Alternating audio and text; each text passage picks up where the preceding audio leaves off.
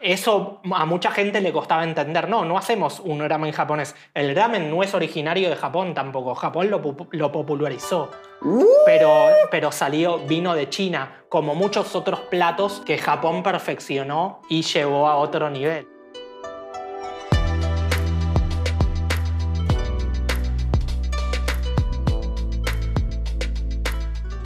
Bienvenidos a un nuevo episodio de Juju Podcast, un podcast de anime, manga y la vida, porque ¿qué sería del anime sin la vida?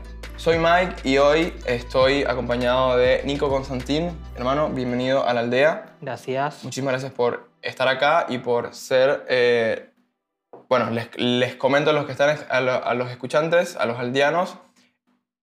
Con Nico hoy la intención es abrir una sección en el podcast donde vamos a hablar sobre gastronomía. Obviamente en un, en un enfoque japonés. Así que de una vez les adelanto, este no es un episodio realmente de anime, pero más de gastronomía dentro del mundillo japonés y el mundillo otaku, con una persona que tiene bastante experiencia en, en el, en, el, en, el ambiente culinario, ¿no? Sí.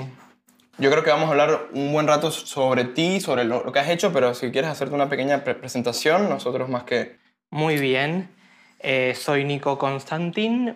Muchos en el ambiente me conocen como Nikito o con, Nikito Constant también, Niquito, Niquito que Constant. era porque era un apodo que tenía y que se quedó. Se quedó. o también me dicen barman de los siete mares. Me encanta tu, tu arroba. Seven Seas Seas Bartender. Bartender. Es como, ok, este eligió bien su nombre. Que de hecho ni siquiera lo elegí porque mm, eh, fue, un, fue una entrevista que me hicieron y me puso... eh, era un chico que tenía un, un blog que no sé si sigue estando todavía, pero eh, se llamaba Aires de Bares, era muy conocido en su Aires momento. de bares, ok. Y él me entrevistó por mi trabajo en cruceros. Yo trabajé 10 años en cruceros. Entonces me quedó como ese nombre. Y nada, yo no, no uso mucho redes sociales. Si bien contesto si alguien me escribe o... No, no, no, no estoy muy pendiente de ello. Pero bueno, cuando... De hecho, me, he- me he creado la mayoría de mis cuentas en redes sociales porque gente que se quería poner en contacto Claro. conmigo y decía, ¿cómo no tienes esto? Entonces, Te creaste un- cuando bueno, lo un creé, Instagram porque ya, necesitas. ya había quedado el nombre, sí, Claro. y lo uso más que nada para hablar con gente. Con gente. Má- Y- mm, Más que para crear tipo contenido, ¿no? Seguro, sí, sí, que, que casi no creo contenido, sí comparto mucha información por ahí sobre bebidas. Yo me especializo en bebidas asiáticas, Sí. ¿no? Y hago, por un lado hago consultorías a locales gastronómicos, trabajo o con sommeliers o con grupos de asesores y los sommeliers normalmente me llaman cuando quieren eh, incluir alguna etiqueta de saque en Ujú. sus cartas. Claro, ¿no? porque tú tienes En- una doble cer- certificación en saque, ¿no? Exacto, ¿Qué sí. significa eso? Sí. ¿cómo, ¿Cómo funciona eso?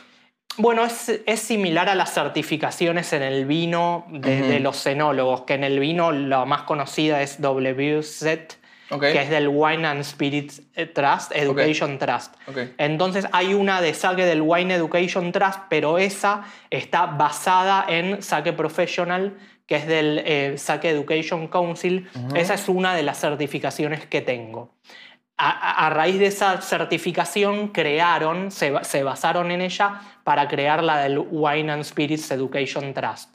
Ah, y- o sea, que vino antes la del saque que Vino, antes esta- que la del estaba vino. antes. No, es, es una. La del. Esa de- del, es otra certificación que es también de saque, pero la da un instituto basado en, en vino y spirits, que es más conocido por sus certificaciones en vino que Ah, por las de saque, saque. o las de spirits. Claro. Pero también las tiene, son bastante más nuevas, solo que están basadas en esta otra certificación. Ya, y puede ser que tú seas el primer argentino en obtenerla. En, en obtener, no estoy seguro la de, la, de, la de saque professional, aunque es muy probable que lo sea porque hay mucha gente que la tiene. Ok. No sé si algún otro argentino la tenga. La que sí tuve primero fue la de Kiki Sakeshi, que Kiki Sakeshi, que es el equivalente a sommelier de sake, es del... Kiki Sakeshi. Kikisakeshi es básicamente quiere decir sommelier de sake en japonés o es como catador, Catador, de sake. Eh, No es como no tiene una traducción traducción, tan, sí, sí, sí, tan puntual, tan literal. Em, que de hecho, bueno, esta certificación es del Sake Service Institute, que es otra institución, pero esta está basada en Japón. O sea, es la única certificación que está reconocida por un organismo japonés. Las otras las crearon más bien algunas asociaciones de especialistas en el saque, que de Claro. hecho es el número uno de habla inglesa Ok. Esta. fuera de Japón, claro, la de Sake Professional. La de Kikisakeshi ya es más orientada para profesionales fuera de Japón para que ayuden a difundir todo La- lo que es el, saque y sake. la cultura. Esto me, Sí. da- me trae bastantes recuerdos, a, va, recuerdos y me, me parece bastante tipo, tipo similar a lo que es el SCA para el café, que es la a- Asociación eh, de, café, de Café de Exacto. especialidad, que de hecho empezó siendo dos, una en América y una en Europa, y no me acuerdo exactamente en, en qué año fue, que tipo se unificaron. Y, Exacto. tipo, vamos a, a, eh, comunicar y expandir el nombre del- o, o la práctica de la cafetería de especialidad. Es como todo, tanto en sake como en spirits, porque yo también tengo algunas certificaciones en spirits que no son de WSET, es de Bar Smarts de Pernod Ricard, que es otra empresa. Pero lo mismo sucede en el mundo de las bebidas. Por ahí hay varias certificaciones, algunas son más reconocidas que otras, eso sí. Eh, Las que yo tengo, diría que son las más reconocidas. Sí. Porque hay otras, por ejemplo, yo cuando recién me metí en este mundo había visto que había una de una asociación de sommeliers en Londres. Y dije, bueno, quiero London, hacer hermoso. esa. Pero después empecé a in- a investigar un poco más. Y esas- esa certificación, si bien es buena, no tiene ningún respaldo. Es como que no tiene ningún aval. Es como que hacer un curso de algo y que el respaldo sea el mismo instituto. Como si nosotros dos creáramos una asociación Claro. de anime y diéramos una certificación. claro, es como Es eh, algo- cuál es la algo credibilidad tanto. me? Exactamente. Che, me, me- me dijiste eh, que tienes bastantes años en la industria, Sí. casi 23 años o más de 23 Sí, años en sí, la industria, sí. es un montón. Te lo dice alguien que, bueno, yo empecé en, en la parte gastronómica, Claro. digamos por necesidad inmigratoria hace 5 años y empecé como bartender, actually, no, creo que no te hablé de esto. No, no, Que- nunca hablamos. no, yo fui, mira, yo fui bartender un año. o bueno, sea, sí, tengo que hacer algún evento. por favor. Eh, lo que pasa es que a mí no me, y yo me, digamos, me traspasé, me mudé del bartenderismo Ujú. al bartenderismo, ¿no? Al a el barismo porque a mí no me gusta trabajar de noche. No soy fan de la noche. sí, sí, Entonces sí, fue sí, como sí. que, que me necesitaba migrar y me quería quedar con las bebidas, digamos, y fue como que pasé a ser tipo barista, pero tengo Está experiencia bien. co- como, no, como sí, sí, bartender. sí, sí. No, y la noche es un tema también, porque no es para cualquiera y es algo que por ahí no cualquiera puede manejar también. No, No, y, Porque- y- y es, es otra vida. Y es otra vida. Y, Eso. y yo creo que es una realidad que hay gente que es le gusta más y vive más o mejor, o sea, se de- de- desenvuelve más en la noche que otra que en el día. Yo sé que Claro. yo soy de los que se desenvuelven mejor en el día. También me dijiste que tienes 10 años en crucero. Eso a mí Sí. me, me, me voló el bocho porque es como que...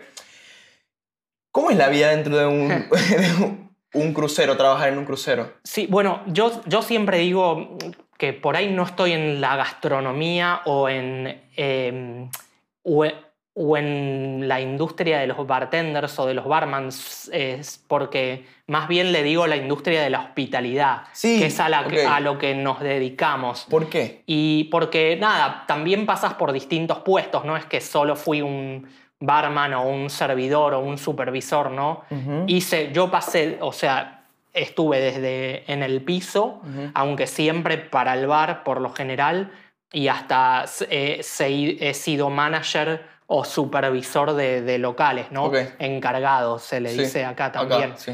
Eh, y bueno, no, fue, fue una muy buena experiencia. Eh, estuve en tres empresas distintas, ¿no? Eh, la primera fue Princess Cruises. Sí, esa fue la Después que... pasé unos yates más pequeños que es Ponant, que es esta empresa. Este es uno de los barcos, por ejemplo. Pero, ¿cómo se siente estar en, en el medio del mar trabajando día a día? ¿Cuánto tiempo duras en el mar? Bueno, eh, voy a empezar diciendo primero que no es un trabajo para cualquiera. Bueno, te tiene que, gu- que gustar. yo sabía que, que podía trabajar porque hacía muchas veces el viaje de, de Buenos Aires a Uruguay y pasaba tres horas por ahí en el, en el barco ese, que es más un ataúd que un barco.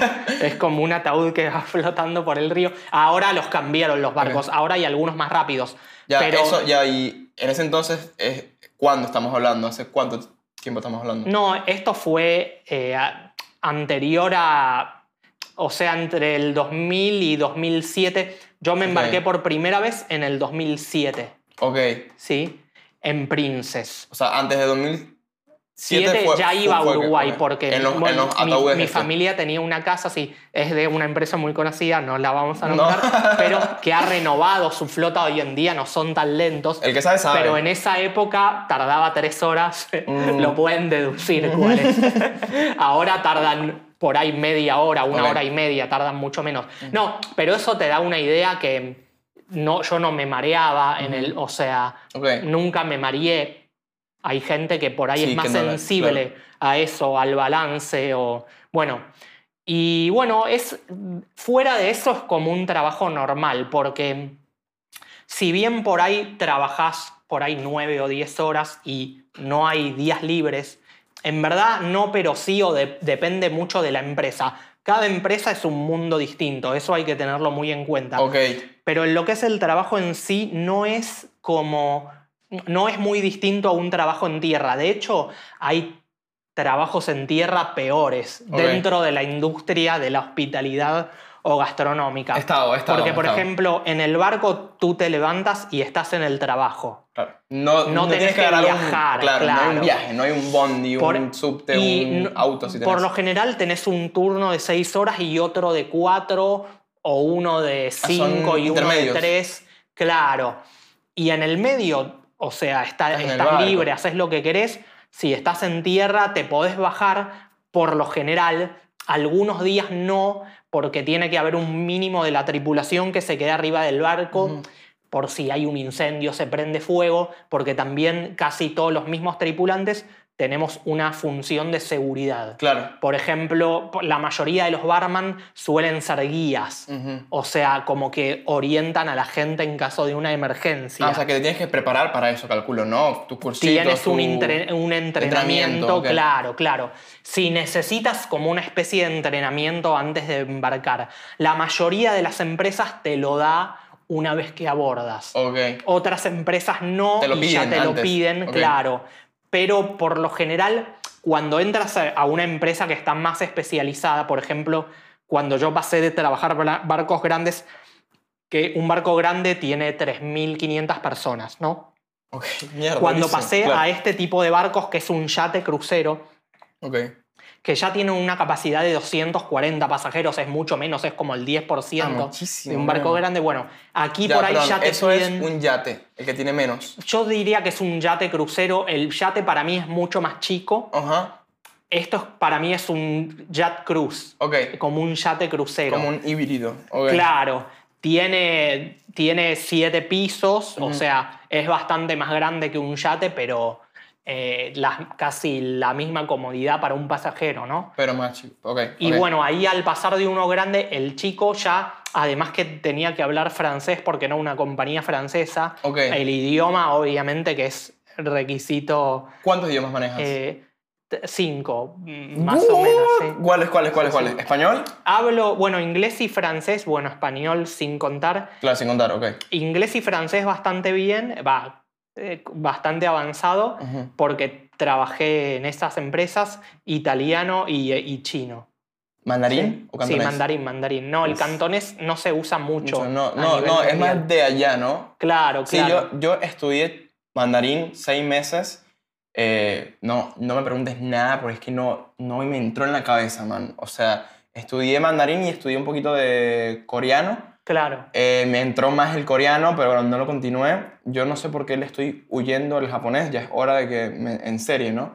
Porque el japonés es lo que... O sea, yo voy caminando por ahí e imito cosas que vi en el anime de la, de la, de la noche. ¿me Es que si ves anime, yo entiendo muchas cosas de japonés por ver anime subtitulado, Ujú. entonces es como que lo entiendes Pero no hablas japonés. No, no, No. hablo, no hablo, entiendo algunas cosas Ujú. por de oído Ujú. y sí eh, conozco muchos kanjis por saber chino Claro, y por mi trabajo con bebidas. sí. Entonces yo muchas veces tengo que leer las etiquetas o traducirlas y ahí, nada, entiendo los kanjis. ¿Entiendes? Y, y- vaya, igual yo creo que es un montón mandarín. Mandarín es dos ni- O sea, es uno de los, de los idiomas más complejos que, que hay, si no me, si no me equivoco. Sí, es bastante complejo, pero no es más difícil que aprender cualquier otro idioma. ¿No? Eh, yo, por ejemplo, entiendo bastante de, de ruso y alemán también, que aprendí más por mi cuenta. Em, porque em, también en, en los barcos teníamos como computadoras para poder aprender idiomas y hacíamos estos cursos tipo Rosetta Stone. Ajá. No sé si se sigue usando, pero es lo que sería hoy, hoy en día sería Duolingo. Duolingo, claro. Claro. Sí, sí, sí. Y además viví con una familia de rusos, entonces me quedó muchísimo de ruso. oído, además de haber aprendido. Y yo lo comparo un poco aprender a chino, aprender ruso en la complejidad, porque tienes que aprender dos alfabetos también. ok. Si bien lo, creo que lo más difícil del chino puede, puede ser el- los kanjis. Más que la entonación y todo, porque son hasta Claro. seis acentos, si no me equivoco, ¿no? Sí, son, cin- son cinco acentos, pero por contexto como que terminas sacando las, las, la frase o la acentuación si te equivocas. Ok. Y tiene buena voluntad la otra persona también. de de Eh, querer entenderte exacto. y tipo ayudarte. Exacto. Clave. Y em, claro, en ese sentido, el chino, como no tiene conjugaciones verbales, Ujú. es más fácil para hablar en el chino hablado. Aparte tiene fluidez, o sea, puedes decir eh, muchas cosas de distintas formas. O sea, la misma cosa la puedes Es decir decir, de varias distintas maneras. Ah, esa está buena data ahí. Eh, mira, tú me comentaste algo so- sobre que ar- armaste cartas, puede Sí. ser, o sea, me imagino que en todo este, en toda esta in- industria, cuando tienes experiencia, la gente co- confía en ti para, para armar cartas para eventos importantes, ¿no? Seguro. Bueno, sí, sí, parte, y como comentaba en un principio, parte de mi trabajo hoy en día es eh, asesorías o, o con sommelier, si bien ahí nos enfocamos más en armar una carta de saque o la curación de la selección de qué tipos de saque debería tener el restaurante. También como bartender armo cartas de tragos para ya restaurantes o locales gastronómicos. Y sé, seguramente me preguntas porque sabes que estuve. Sí. Hice la carta, la carta para, para la embajada para de la Japón. embajada, sí. claro. En el festejo este de- Eran los del festejos ¿no? del, sí, del natalicio del emperador, Ok. que suelen festejarlo todos los años. Es como el- la celebración del cumpleaños. Ok.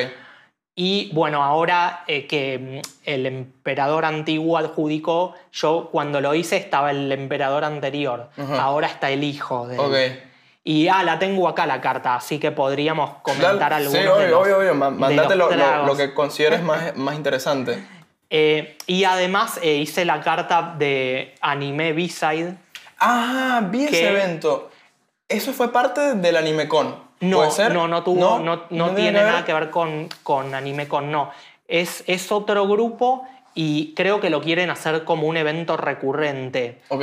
Eh, Yama- si no me equivoco, lo organiza Yamato. Yamato, sí, sí, sí, Yamato, sí, sí, sí, sí. Y bueno, para ellos, Que de hecho, vi, disculpa, un video en Warner, de, en YouTube de Warner, que lo hosteó este man que hace contenido, aquí, aquí Caneto. aquí Caneto, sí, Sí. estuvo, estuvo ahí. Estuvo y vi un videito ahí que el man estaba como ah, haciendo hosting del de, tipo del evento. Sí. Y me, me llamó bastante la atención porque era como una convención de anime un poco más, digamos, Bastante relajado. mucho más relajada Sí, y sí, más gastronómica, pero musical. Claro, tenía un poco de todo. Me, me, me gustó ese ambiente que vi más tipo ameno, menos, menos intenso. Porque dice que a veces vas a, la- a las convenciones y es como cantidad de gente abrumadora. O vas a una fiesta, por ejemplo, la Tokyo Stream, y es cantidad de gente y es como. Y tampoco era así, no era tan masivo. Bueno, duró dos días igual. Ok. Eh, y, por ejemplo, lo que hicimos en coctelería, como la mayoría del público es joven o no toma, la mayoría eran sin alcohol. Ok, de los interesante. cócteles. No- Pero con ese, con ese flow y esa vibra de te estás,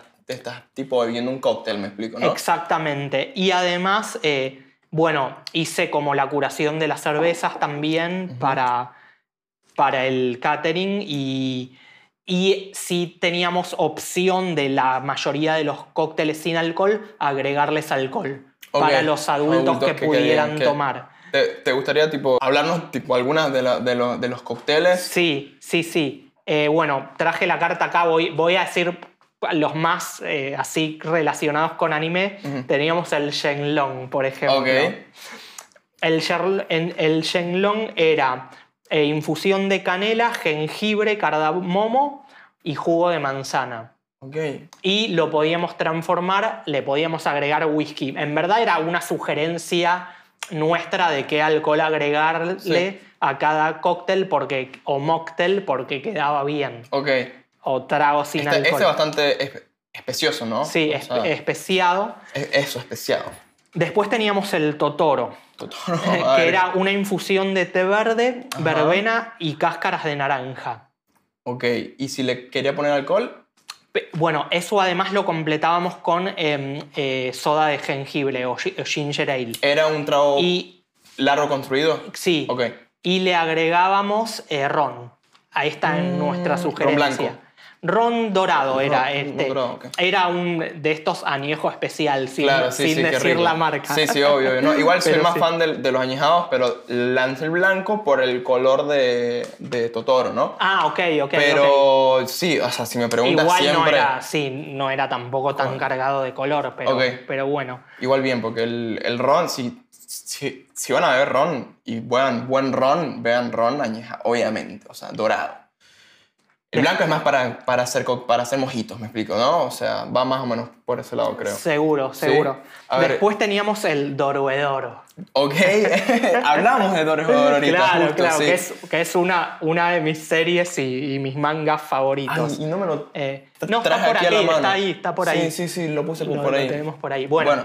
bien, eh, entonces el Doroedoro era una infusión de té verde con eh, hierbas orientales, que son un montón de hierbas. Em, creo que se llama Fuwan, se puede conseguir, no es, no es, no es nada muy loco.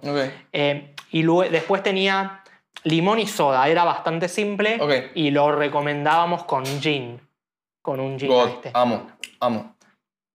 Y el Nezuko, que fue el de los que más pidieron, porque encima Porque era clavo había, había muchas Nezukos en esta. Y en el este hit del evento. momento de Kimetsu no Yaiba y es estaba evidente. como, sí, como en un momento, creo que está, eh, fue en la época de la segunda temporada. ¿De la segunda temporada o de la película?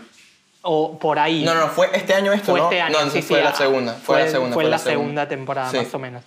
Este tenía una infusión de lemongrass, rosa mosqueta y jengibre y un almíbar de frutos rojos y lo completábamos con Sprite. Y también eh, para este, eh, con los que lo querían con alcohol, sugeríamos whisky irlandés. El que dije Ah. antes, que era el Shenlong, lo hacíamos con whisky americano. Ah, do- dos distintos. Eran dos, dos estilos bastante distintos. Variedad y versatilidad. Claro, God, exacto, God. exacto, exacto. Ahí están, Y esos son la mayoría de los que quedaron en carta porque, bueno, están ah, bien armados. Están teníamos, lindos. sí, sí, teníamos, a veces hago- hacemos algunos basados en cultura popular tipo Orenishi, Ajá. que es como basado en Kill Bill o, O sea, ok. claro, o, o Kill Bill también. Kill Bill. ¿Sabes que dijiste Kill Bill y me acordé que, no sé, eh, en, e- en esta temporada salió Chainsaw Man y la, el opening está estúpidamente inspirado en películas, eh, digamos, de culto, Sí. y porque claramente Fujimoto... Claro. eh, creo que por ahí tengo One Punch- eh, Fire Punch. Bueno, Mm. eh, está inspirado mucho en... Claro, en los películas. trajes, los trajes Sí. estilo eh, perros de la calle. Claro. Hay una escena en el, en el opening que es tipo Pulp Fiction, básicamente. O sea, hay un- demasiado y es como. Eso me encanta que Fujimoto pueda tipo expresar lo que a él más tipo, le gusta, que es el cine, a través de Claro. la, la adaptación del anime de su obra, que por, por el momento ha sido la más grande. Mira, hablaste de bebidas y la verdad quiero irme a beber ya, pero bueno, son las 11 de la mañana, así que no. Pero a ver, entremos en, una, en la sección de, si estoy en Buenos Aires, quiero ir a beber, Sí. beber cócteles bien. Y puede ser acompañado de buena comida japonesa. ¿A dónde voy? Bien. Eh, bueno, no quiero hacerme autochivo, pero Claro, bueno, obviamente harakiri. harakiri, Harakiri, harakiri harakiri. de una. Harakiri, Harakiri, Sí. pa- para, para la gente que no, no sabe, es, eh, bueno, un, un- un resto, ¿no? En, Sí. en Palermo, ahí fue donde de hecho nos conocimos Nico y yo. comida japonesa tradicional y además tenemos una coctelería que está enfocada en las bebidas eh, autóctonas japonesas, Ok, ¿cómo? como el shochu, por ejemplo, o el sake. ¿Qué es el, el, el, el shoshu para la gente que no sabe? El shochu viene a ser, o sea, el sake y el shochu son las dos bebidas autóctonas de Japón. Ok, Y el shochu es una familia de, de destilados ok. japonés, japoneses. Ok, ok. O sea, es como otra, digamos, otra opción de sake, ¿no? Sí, eh, digamos que el sake en sí, eh, lo que conocemos como sake, eh, en Japón sake significa alcohol. Entonces puede ser tanto lo que conocemos como sake nosotros o el shochu. Pero lo que conocemos como sake es más bien nihonshu o seishu, que es el fermentado del arroz. Es un fermento del arroz.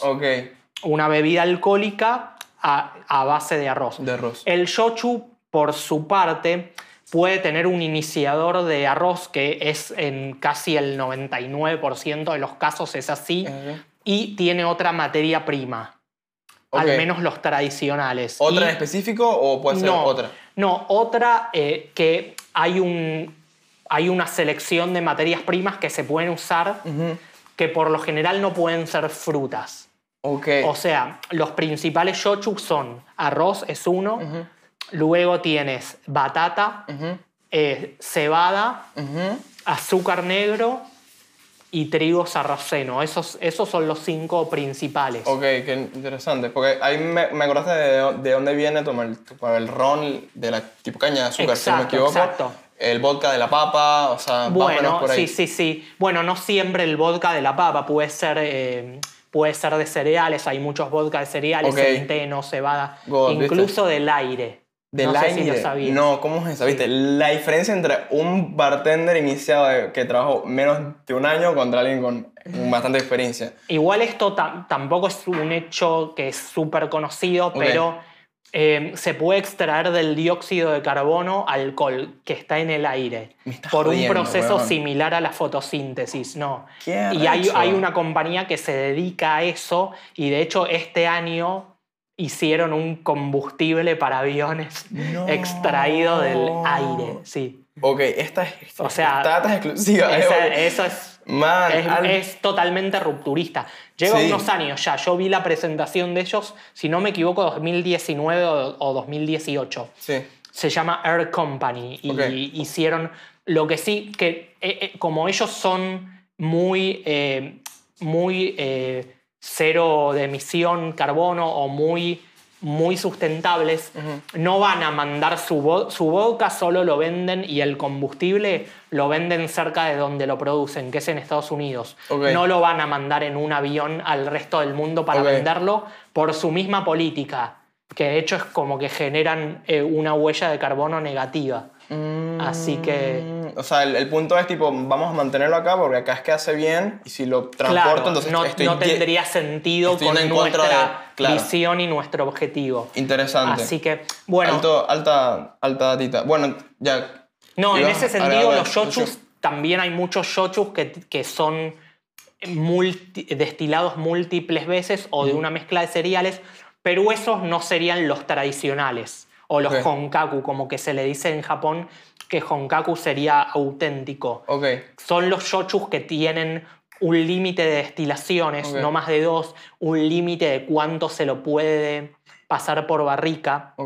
Porque, bueno, todas estas bebidas, tanto el sake como el shochu, tienen muchas leyes que las protegen para que no se las confunda con otros destilados europeos, Ok. ¿Y por tú, ejemplo. ¿Y tú cuáles manejas en, en, en, en Harakiri, por Eh, ejemplo? digamos que de lo que se puede conseguir en el país, normalmente son shochus de batata Ujú.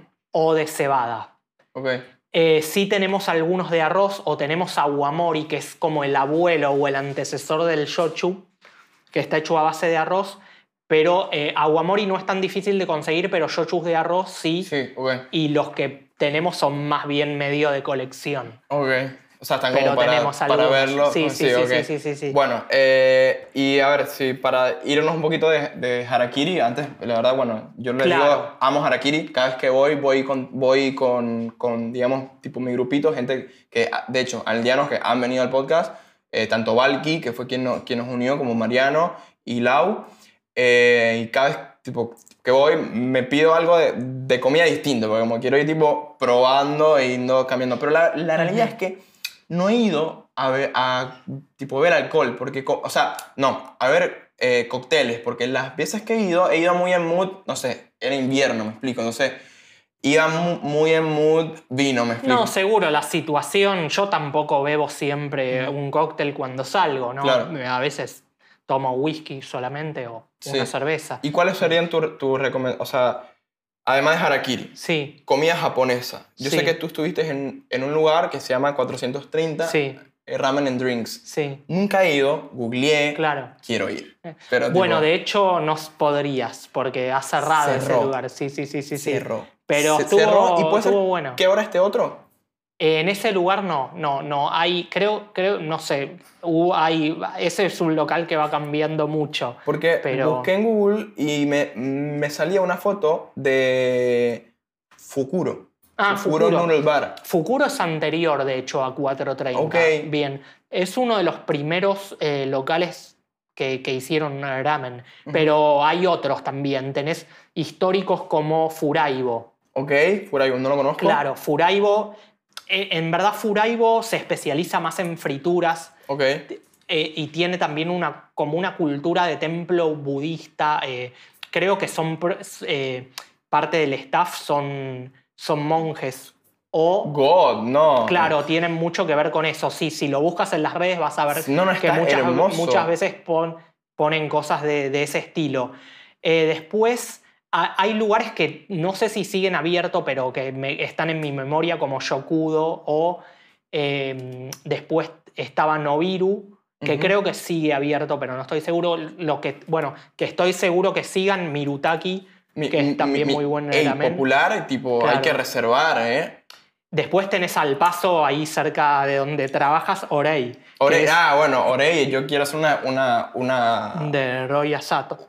una mención especial para Roy y para, para Orei porque soy fanático, pero fanático del ramen Mm. de Orei. O sea, es algo que como casi en in a daily basis. O sea, pensá que yo tipo crecí de adolescente viendo, bueno, no solo Dragon Ball, sino tipo Naruto, viendo cómo comía ramen, comía ramen y yo vivía en Venezuela, o sea, no, Claro. no hay una cultura ya de, de ramen, la verdad. Y poder cumplirla acá y la hago de, de la mano de, pa- para mí, bueno, de los, que hasta el momento el mejor que he probado en, Claro. en Buenos Aires y eso que lo como, como te dije, casi todos los días, o bueno, no casi todos los días, pero casi todas, tipo las semanas, al menos un plato de, de, de ramen de ahí me, me como y es constante, es sólido, es riquísimo, o sea, con sólido me refiero de lo bueno que es, ¿no? Es riquísimo y opciones a más. Mm. Eso sí, siempre está full porque Claro. cuando eres bueno, eres bueno, me explico. Sí, sí, sí. Em, pero de Nobiru está abierto. No, Virus Está sí, abierto bueno. que este no ido, ¿eh? Que, También, eh, también tenés Nueva Casa Japonesa, que es donde la mayoría de los, de los gastronómicos que hoy en día tienen otros locales hicieron escuela. Eh, Mm, Que eh, también tiene un supermercado de productos japoneses Sí, y, eh, y es parte de una importadora también. tiene muchos fue- productos por lo que veo fue, acá. de ¿eh? la- fue de las primeras. Bueno, a Nueva Casa Japonesa podés ir a comer al restaurante que, que hacen ramen muy bueno también, fue de los primeros en el país y además eh, tiene, eh, además de eso, eran de los pocos que hacían udon, que es como Aunque un- sí. el fideo más grueso. Bueno, eh, Harakiri hace poco empezó a hacer udon también. Creo que y nunca hay comí muy udon, ¿eh? Hay, hay muy pocos que hacen udon en Argentina. O sea, que me recomendarías si quiero ir a probar udon, que nunca he comido y siempre lo veo Ve en, a, anime. a Nueva Casa Japonesa. O a sí, Harakiri. o a Harakiri. Nueva casa japonesa, ok, God, God, es, es un montón. Eh, ¿Alguna otra recomendación ti- tipo lugar? Eh, yo la verdad frecuento muy poco Hmm. porque los que, como te dije, voy, o sea, frecuento a los que ya voy. Claro. Entonces, eh, me sumo un montón cuando me lanzas tipo recomendaciones, porque uff, voy pendiente, voy pendiente, voy pendiente, porque con mi grupito con Valky y con, y con Mariano, como que, bueno, vamos a ir, a- este mes vamos a ir a estos dos lugares y vamos a ir a probar y a, a hacer como una pequeña cata del lugar, digamos, No, de de- alguna forma. después, por ahí alejándome un poco de lo que es japonés, japonés. Ah, bueno, igual para otro que tengo que mencionar es eh, un par. Yo no soy tanto de comer sushi o comida fría. Ok, Sí, Yo sí, com- ¿eh? sí comí bastante, eh, pero por trabajar Ujú. de esto y estar muy relacionado con, con el público y el ambiente japonés. Pero sí eh, están muy buenos eh, Himitsukichi, que tiene un bar, tiene un bar arriba que se llama Amaterasu, que tiene una muy buena qué buen nombre, Amaterasu. Amaterasu es la diosa del sol. Del sol, sí, sí, sí. Claro. Lo, lo sé porque lo investigué después. seguro, seguro. Después de verlo en, en Naruto. Y, y además tiene una muy buena selección de whisky japoneses. Qué ya, yo, yo perdón, diría qué una de las Himitsu. mejores Himitsukichi. Qué lindo es. Es hermoso. Ya, una de las mejores, ¿qué? Que- eh, eh, selecciones de whiskies japoneses y a buen precio dentro de todo. Em, La verdad es que se, mira, lo veo y lo veo bastante atractivo. Mm. no- ganas. nosotros en Harakiri nos especializamos más en, en bebidas autóctonas de Japón. Debe ser de la más completa selección. Pero a- ahí tienen whiskies. Yo el whisky no lo considero tan autóctono de Japón, si bien lo, lo respetamos y todo, si siguen la filosofía del Kaizen, ¿no? La mejora constante. El Kaizen. Claro. ¿Qué, qué, qué, qué es la, la filosofía del Kaizen? Es, Disculpa co- que... es mi como, como la, la filosofía de ir siempre mejorando, Ok, siempre Eh, para arriba, siempre para adelante. exacto, optimizando las cosas. Mm, Se, se aplica siempre en Japón más que nada al, al ámbito empresarial, ¿no? Ok, pero eh, yo creo que es parte también de fi- la filosofía Sofía. de vida de muchos japoneses, ok. ¿no? Eh, Ya, y me dices que en Himitsu hay algo arriba. hmm, eh, sí, Amaterasu es el Amaterasu, bar, es el- bar que tienen arriba. Mira, y tú trabajaste en un lugar que se llama Frank's Bar. Sí, ¿Qué onda ese lugar?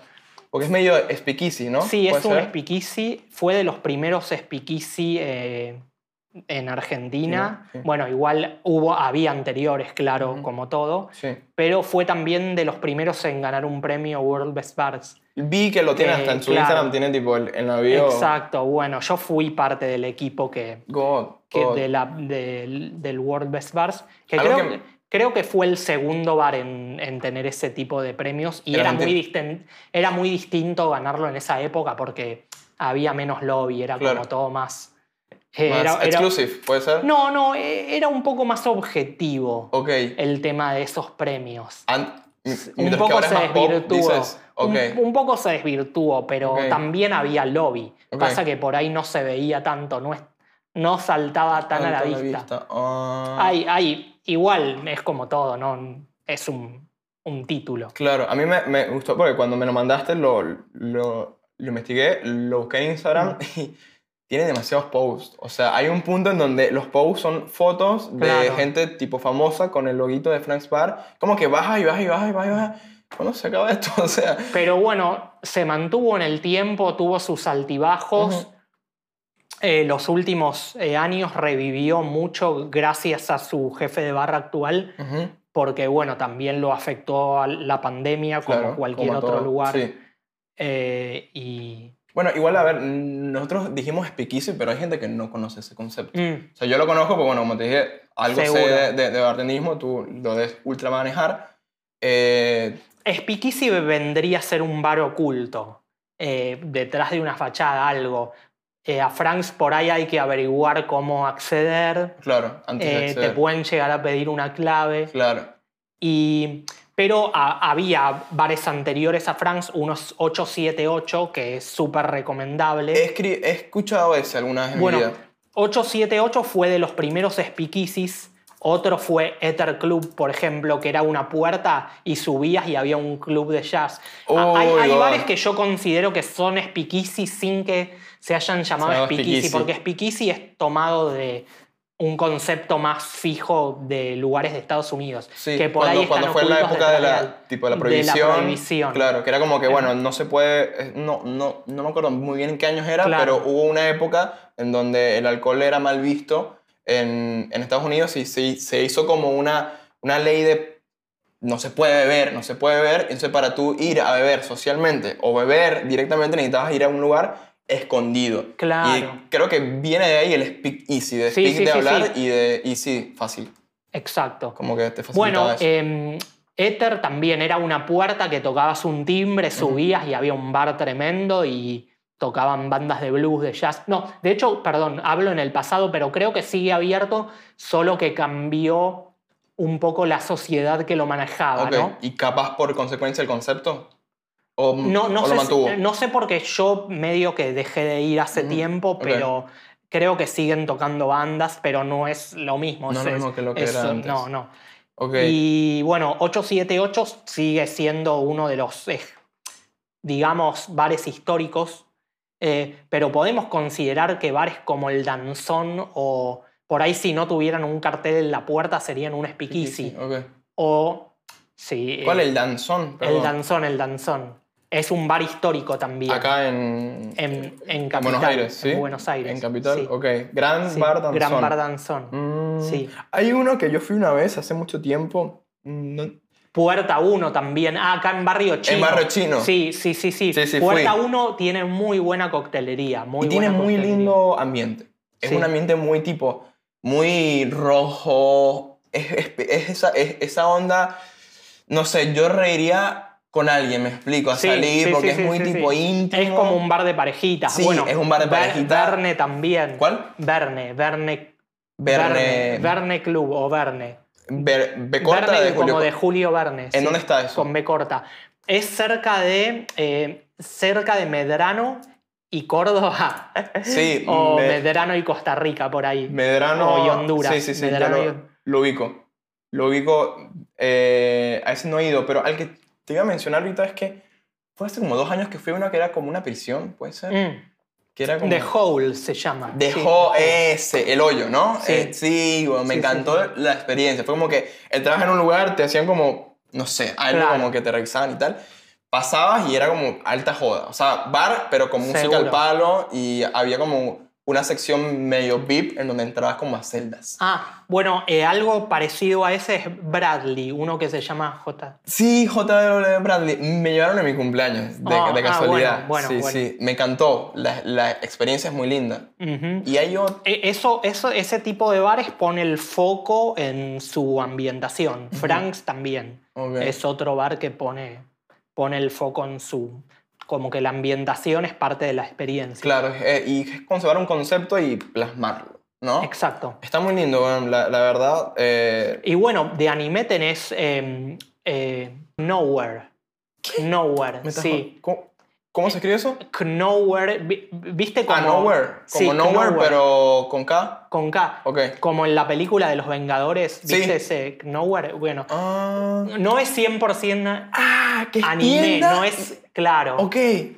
Sí, no, porque hay cómics. Hay cómics, Sí. eh, hay cómics, pero no, no, es, no es 100% anime, o sea, es más eh, también americano, mucho, mucho Marvel, mucho... Que ahí es donde están tipo las Hay muchas figuras en... inmensas, Sí, ¿no? sí, sí, Tipo, sí, de bastante tamaño grandes. real. Sí, Eh, sí, sí, sí, sí. Me acuerdo, pero no sabía, o sea, me acuerdo de que lo he visto y estaba como que, bueno, tengo que ir en algún momento, pero Claro. no, no sabía que realmente era bar también. O sea, Sí, o café. Sí, y de hecho creo que hay dos. Me parece que hay uno sobre Honduras, de un lado de Juan B. Justo y otro del, o sea, antes de cruzar Juan B. Justo. Ok, ah, o sea, Uno cerca. como Palermo Hollywood y otro más como por, para el Ajá. lado de Carranza. Qué interesante, ¿eh? Este, este, ahora que me lo mencionas más, tengo más ganas de ir. Hay muchos, muchos lugares, de los cuales me acabas de mencionar que ya van a la lista y... Para que la gente tenga Sí, un poco por más. favor, Porque este- estos están más orientados a, a la cultura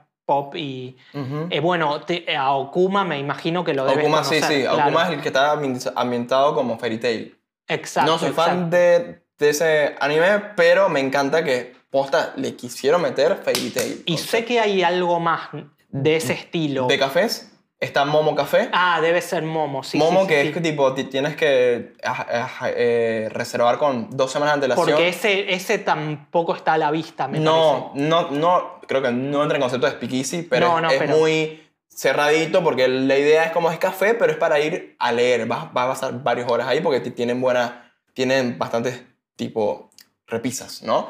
Y otro es eh, uno que abrió, si no me equivoco, este año, es Hiro Anime Café. Ah, sí, sí, sí, sí. Siempre está el palo, siempre lleno, eh, hay siempre bastante fi- fila. Bueno, a Okuma también. Akuma hay también. Mucha gente. así Claro, pero claro, porque ambos no se manejan como, como, como Momo, que se manejan con, Con reservas. con reservas. Em, creo que de cafés, así, eso. Hace poco descubrí uno que se llama Shibuya, eh, Shibuya puede ser Harayu. O sea, no sé el nombre realmente, pero está ambientado en una onda estación de tren de Ah, Tokio. Eh, sí, sí, bueno, es por aquí, es por acá cerca. Sí, sí. Está a seis, Bueno. a, unos cuadros acá. Iba a hablar de ese lugar también, porque eso forma parte de Social Sushi, que es un izakaya. Eh, bueno, en verdad no sé si tiene tantas bebidas como para... Pero tiene como el concepto de izakaya. Claro, ya te iba a decir, no, no es Momo o Okuma o Hiromi No, no, Café no, que vas a leer. No, o- no, no, es para ir a comer. Es, para, ir a comer. Y el café está como en el frente. Es tipo veredita. Sí, es, Veredita. es en la vereda está el café eh, de, de atención a la calle, más que nada. Y adentro está Social Sushi, que ya es... Otra eh, cosa, puede ser. Sí, sí, sí, es, Tan- es más como un izakaya. eh. Ok, ¿qué? Pero no, ¿qué es Izakaya? Izakaya es, son los lugares para ir a tomar en Japón. Pero em, suele ser, no, por lo general no es sushi. Es más como la comida que comes en Toritori o Ajá. en Dotonbori. Que son Esos son tipo- dos lugares también muy Sí, buenos sí, sí. para ir. Sí, sí. Bueno, Boricori, es ese estilo de comida y por lo general hay bastante más bebida. Pero bueno, es como un concepto de izakaya amoldado a lo, que, a lo que se consume más acá, calculo Sí, yo. sí, porque sí, a ver. Si, le preguntas a alguien en Latinoamérica cuál. tú, tú le dices a alguien en Latinoamérica comida japonesa, lo primero que va a pensar es sushi. Porque claro, porque acá primero, por ahí primero viene el delivery o los locales empiezan como delivery y después viene todo un concepto detrás Claro. que se desarrolla con el tiempo. Exactamente. Yo creo que hay, cos- co- hay, hay cositas que hay que darles tiempo. Porque, bueno, yo escuché, hay otro Izakaya, hay, yo conozco otros dos que se llaman Izakaya, pero no, no sé si el concepto está en Izakaya. Ok. Y uno ni siquiera me parece muy japonés. Directamente. pero, pero de eso El no, otro, el- no vamos a mencionar. No, no, no. Bueno, bro, la verdad estoy demasiado... Ya, hay algo que yo te quería preguntar Ya. antes de tipo cerrar. Porque lo vi en tu LinkedIn, porque tienes alto LinkedIn. O Sí. sea, eh, ¿te graduaste de, de algo de electrónica? ¿Puede ser? Porque Mm. Soy, vi- soy técnico electrónico. Eres técnico electrónico, ¿no? Sí, sí, ¿Qué sí. onda esa transición? Esto es rarísimo hacerlo al, al cierre del, No, del está episodio, bien, pero igual, igual está bien. ¿qué onda esa Eh, transición? Mira, en, en verdad sí, yo quería estudiar más, más orientado a la programación y, y de hecho soy técnico electrónico que me especialicé en computadoras. Y trabajé bastante en la profesión. eh, ¿Sí? Trabajé en una empresa de sistemas y luego para Telecentro. Pero mm, la transición fue medio... Yo ya trabajaba haciendo eventos y, y, y trabajé unos años para esta empresa y después eh, me trabajé un poco independiente en la misma área, pero medio me venía cansando y después eh, estudié también eh, ingeniería electrónica, no, no es que lo termine, pero empecé la carrera, hice como dos años, hice unos años de automatización, pero me terminé cansando porque Ahí, era ahí más de lo que no era para eso, mí. que no era lo que Claro. Y igual sirve mucho venir de un trasfondo que no sea gastronómico si lo podés aplicar a la gastronomía. Yo me di cuenta a lo largo de, de mi carrera que mucha gente que viene de ámbitos que no son necesariamente que tuvieron formación gastronómica puede aplicar muchos de los conceptos a la gastronomía o tiene otro tipo de creatividad a la hora de resolver problemas Sí. o de armar una carta, por ejemplo. Claro. Porque yo, de hecho, otra cosa que me parece importante, yo por ahí aplico muchos conceptos que leo en un manga o en un anime, Ajá. o como viste con los cócteles que pasé algunas recetas están directamente Inspirados. Pero por ahí leo en una, re- re- en una novela, leo que usan raíz de diente de león como sustituto de, ja- de café. Ok. Y pienso que eso lo podría usar en un trago. Entonces es como que la inspiración eh, la sacas un poco de- del ambiente en el que estás. O sea, si eres creativo, puedes traducir todo. Exactamente. Creo que. ah, Por eso, por ejemplo, ta- tampoco, tampoco uso tanto redes sociales o no me gusta, o sea, no es que no lo haga, pero trato de no ver lo que hace otra gente, porque a veces eh, hay gen- yo veo mucha gente en la gastronomía que dice, "Bu- esto no lo voy a hacer porque ya lo hizo Hizo otra alguien más, persona, claro. pero pueden tener los dos la misma idea. Pero desenvolverla de forma distinta. resolverla de forma distinta o la idea puede ser contemporánea. Hay muchos casos Ok. y ejemplos en los que pasó. Mm, Ponele decir dos marcas de gaseosa, Claro. sí. cola muy conocida. Claro, Coca-Cola y Pepsi. Claro. Colta. Pero bueno, eh, o sea, Ok, entiendo puede- vas. ah, y hay ejemplos en la coctelería. Había un cóctel que se llamaba Gin Basil Smash o el Cosmopolitan, por ejemplo. Existieron en el pasado con otras versiones y otros nombres o, o, o- Otros o- la receta era casi la misma del Gin Basil Smash con otro trago en, en otra ciudad y por ahí en otro continente. Así que bueno, Bueno, o sea, se, se va a traducir en eso, que tú puedes, puedes agarrar algo y convertirlo en otra cosa, inspirarte y darle tu sello, hacer de uso algo que capaz hiciste. O sea, nunca pierdes si lo pensás. Porque, bueno, por ejemplo, a mí me pasó, y ya para ir cerrando, yo estudié ingeniería de sonido y producción musical. Eh, que de hecho, Jesus, nuestro pro- preproductor, fue mi profesor. Ahí fue que lo, que lo conocí. Yo no terminé la carrera por cosas de, de Venezuela y cuando me, cuando me vine, Mm. durante cuatro años, cinco años, trabajé, bueno, como te comenté, de bartender y de barista. Ahora que empecé este proyecto de el podcast, todo lo que aprendí de audio, de edición, lo estoy aplicando ahora seguro. en video. Seguro. Y todo lo que fue, fui desarrollando a nivel social, conversacional, a través del barismo y del el bartenderismo, eh, del ser bartender, eh, lo estoy aplicando ahora dentro de un podcast, me explico. Todo suma, todo se... Como, como dice Incluso una canción hobbies, de- claro. claro. Como el manga o juegos de rol, lo que sea. Puedes armar todo y hacer de ti lo que quieras hacer. Eso eh, que creo que es tipo la, medio la moraleja, La moraleja final de del episodio. bueno, hermano, muchísimas gracias por No, estar acá. vos, la verdad, aprecié muchísimo el momento. Aprendí un montón de cosas. Espero que la, que la gente aquí ya aprendió también. Lo del vodka del aire. No, eso es un montón, eso es alta data. Miren, dejen comentario de, de todos los lugares que mencionamos, cuál es su favorito y cuál quieren ir a ver, por favor. Seguro, Comenten. seguro alguno me olvidé, así que. Sí, obvio. No, tranqui Pero, que, ey, porque. una, mira, algo que pasa en la aldea es que eres parte de la aldea, vuelves a la aldea. Así Seguro, que seguro. espero que vuelvas a venir y vamos a hablar sobre otras cositas. Si llegaron a esta parte del el podcast, tanto en Spotify como en YouTube, me sumaría un montón, pero un montón, si dejan su comentario de los lugares, al- el- su lugar favorito de comida asiática o japonesa en Buenos Aires o en alguna otra parte del mundo, porque capaz nos lee alguien de... Mira, ayer Claro. me llegó un mensaje de Canarias, weón. Canarias. Hermano, si estás escuchando, tú sabes quién eres, te quiero mucho. Gracias por ese mensaje, me sumó muchísimo.